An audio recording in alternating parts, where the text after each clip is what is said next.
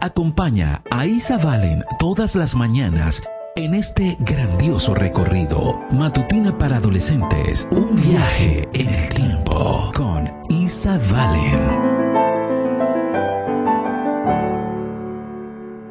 Buenos días, bienvenidos a Matutinas con Isa Valen. Te invito a que te suscribas a mi canal y le des a la campanita de notificaciones. También puedes escucharme a través de DR Ministries y en Instagram como arroba isabela77. La matutina de hoy se titula Se inventa la televisión. Segunda de Corintios 3:18 nos dice, Así, todos nosotros, que con el rostro descubierto reflejamos como en un espejo la gloria del Señor, somos transformados a su semejanza con más y más gloria por la acción del Señor que es el espíritu. Comencemos. Si preguntáramos a los científicos cuál es la forma de comunicación actual que más ha cambiado a nuestra sociedad, dirían que la televisión. Como forma de comunicación, las computadoras son enormes, al igual que Internet y sobre todo los teléfonos móviles. Pero Internet no sería posible sin la computadora y la pantalla de la computadora surgió gracias a la invención del televisor. Incluso los teléfonos móviles utilizan una tecnología similar. Sin embargo, esa no es la cuestión. La televisión ha cambiado la forma en que percibimos la sociedad y a nosotros mismos. Ha cambiado el entretenimiento, se ha convertido en nuestro pasatiempo favorito.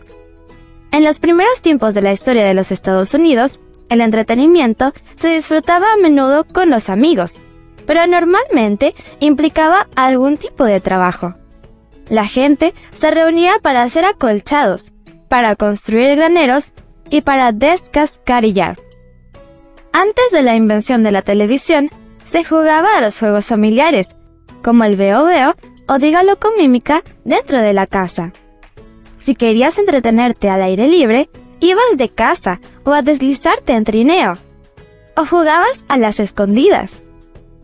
Los domingos por la tarde se podía optar por un paseo, y si querías entretenimiento en lugares públicos, veías a los magos en espectáculos de teatro o escuchabas a famosos oradores que habían viajado por el mundo.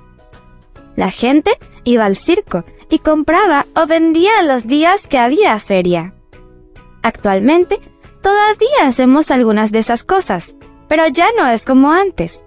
Hoy en día, si estás paseando por una feria, es muy posible que pienses, tengo que llegar a casa para ver mi programa favorito.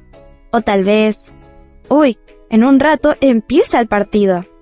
Y por eso podemos decir con seguridad que la televisión se ha convertido en el pasatiempo número uno en muchos lugares gran cantidad de personas ha contribuido al éxito de la televisión a lo largo de los años. Pero fue un ingeniero eléctrico ruso-estadounidense llamado Vladimir Zworykin quien realmente puso en marcha el aparato. Sus patentes de dos tubos de rayos catódicos fueron revolucionarias, uno para enviar mensaje y otro para recibirlos. El concepto básico se ha utilizado en la mayoría de los televisores, y computadoras desde entonces, al menos hasta la llegada de las pantallas planas. Cuando miramos la televisión, llegamos a parecernos a las celebridades y a los artistas que vemos en ella. Si pasamos más tiempo con Jesús, nos pareceremos más a Él. Contemplaremos su rostro y seremos cambiados por la gloria de lo que Él quiere lograr en nosotros. Leamos una vez más el versículo. Segunda de Corintios 3:18 nos dice, Así, todos nosotros, que con el rostro descubierto reflejamos como en un espejo la gloria del Señor, somos transformados a su semejanza con más y más gloria por la acción del Señor, que es el Espíritu. La matutina de hoy se tituló Se inventa la televisión. Mañana te espero con otra interesante historia.